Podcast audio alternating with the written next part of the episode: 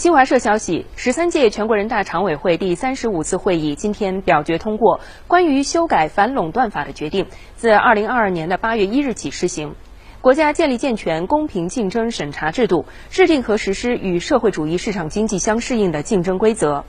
国务院反垄断执法机构负责反垄断统一执法工作，健全统一、开放、竞争、有序的市场体系。